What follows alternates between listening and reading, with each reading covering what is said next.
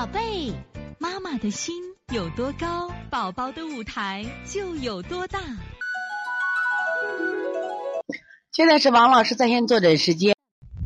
我们看一下九幺四西安臭蛋妈，宝宝十三个月，三天前开始无症状发烧三十九度，反复不容易退烧，不出汗，血常规表上检查，舌苔中后区稍厚白，稍稍微白厚，大便一天一次，前前面一厘米干，给予滋阴。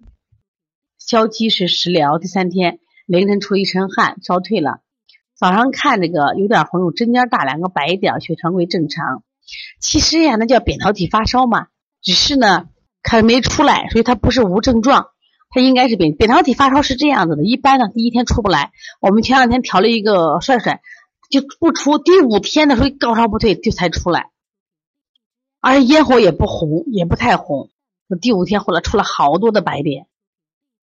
所以现在你这个情况啊，很正常呀，就是小孩发烧有时候出不来嘛，有些孩子可能就是很快就出来，这是每个人症状是不一样的啊。如果他高烧症状出不来的时候，你就大量补水滋阴就可以了。为啥？我看不到症状的时候，我发现发烧肯定缺水嘛，你把水补上就行了。那你就补水嘛，你不管了，你就补水。如果高烧没有原因，你就光补水就行了。乌梅冰糖饮、四豆饮喝上，我们就只做滋阴手法。为啥？我们让他舒舒服服就可以了，把水补上，让他身体阴阳平衡就 OK，知道吧？没有问题。他出来以后，我们发现他有扁桃体，我们再用实证的方法再给他清就行了。所以说，有时间你去检查，还这都正常，是不是？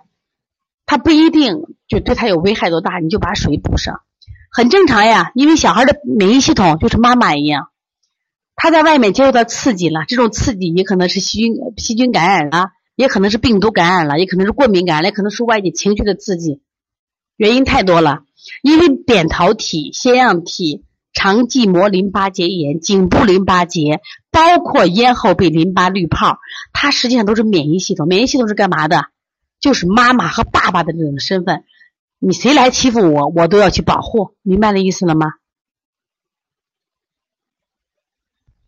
所以说，刚开始我们没发现，你可能查你当时查的血常规没问题，但是呢，你没有查过敏嘛？可能你的孩子还可能生气了，跟别人吵架了，或者你训他了，都可能引起。所以现在的小孩的病啊，你到医院很多大夫为什么治不了？他说了，那我细菌感染我查了没有嘛？病毒感染也没有嘛？过敏感染也没有嘛？但是为什么有啊？嗯，那情绪也有呀，我心情不开心了，我也会生病呀。这两天我们的天然天宇。